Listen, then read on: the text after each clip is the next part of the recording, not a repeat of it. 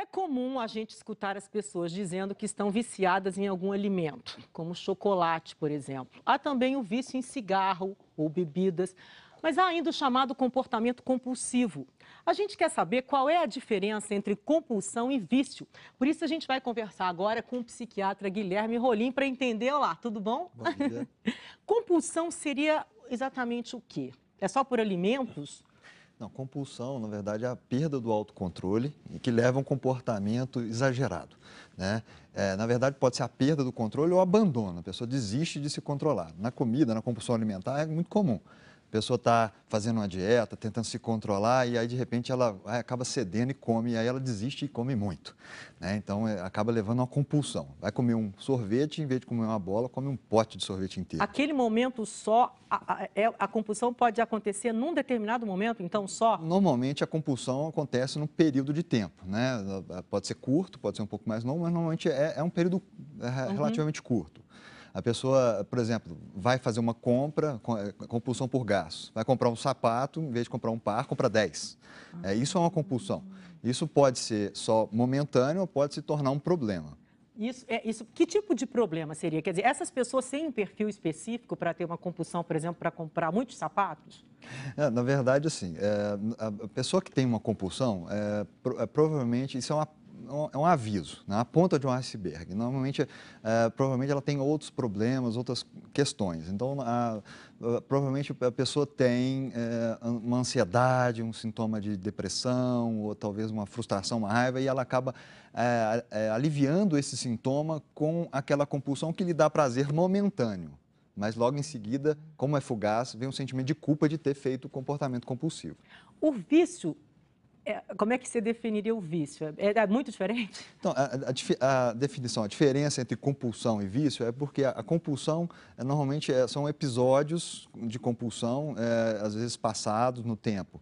E a dependência, isso se torna muito mais grave, mais intenso, mais frequente. A pessoa acaba abandonando outros comportamentos da vida, deixa de conviver com as pessoas, com a família, se restringindo só ao comportamento compulsivo, né? e tem abstinência, quando deixa de fazer o comportamento, sente falta, fica irritado. Né? Isso é mais comum de entender na dependência química, por exemplo, uhum. na bebida. Mas aí é um vício. Exatamente, aí se torna uma dependência, um vício propriamente dito. Né? Diferente da compulsão, que é episódico. Né? Uhum. Como o é vício gente... seria mais grave, então? O vício é mais grave, né? Como é que a gente percebe que a compulsão pode se tornar um vício, né? Quando a compulsão se torna mais frequente, com, com consequências mais graves para a vida da pessoa, pessoa é, tem consequências e mesmo com as consequências ela continua repetindo o comportamento. Então a pessoa compra, faz dívida, custa pagar e faz dívida de novo.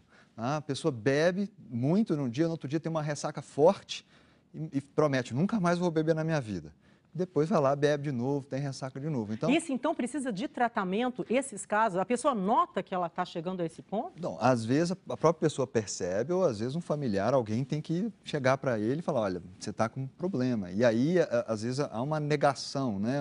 A pessoa não quer aceitar essa abordagem. Tem que ter muito cuidado e, e, com muito carinho conversar com essa pessoa. Olha, você está com um problema. A, a, família eh, tem que fazer isso, é um tem, apoio. porque às vezes a própria pessoa não percebe né, que ela está entrando numa bola de neve. Né? Então, eh, a pessoa começa a ter um comportamento compulsivo, começa eh, a se repetir, a ter problemas de saúde emocionais por causa disso. E isso pode se tornar na dependência. Né? E requer uma terapia ou medicamentos mesmo? É, a gente tem que abordar a, a, compulsão antes que ela se torne uma dependência, que é algo mais grave, tem um tratamento mais incisivo.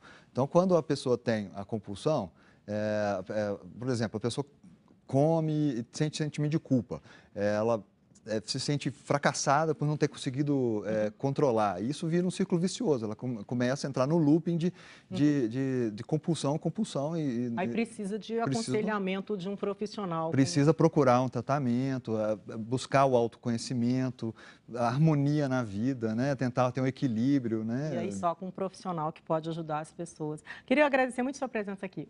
Boa tarde. Boa tarde. Vamos ver agora como está o trânsito.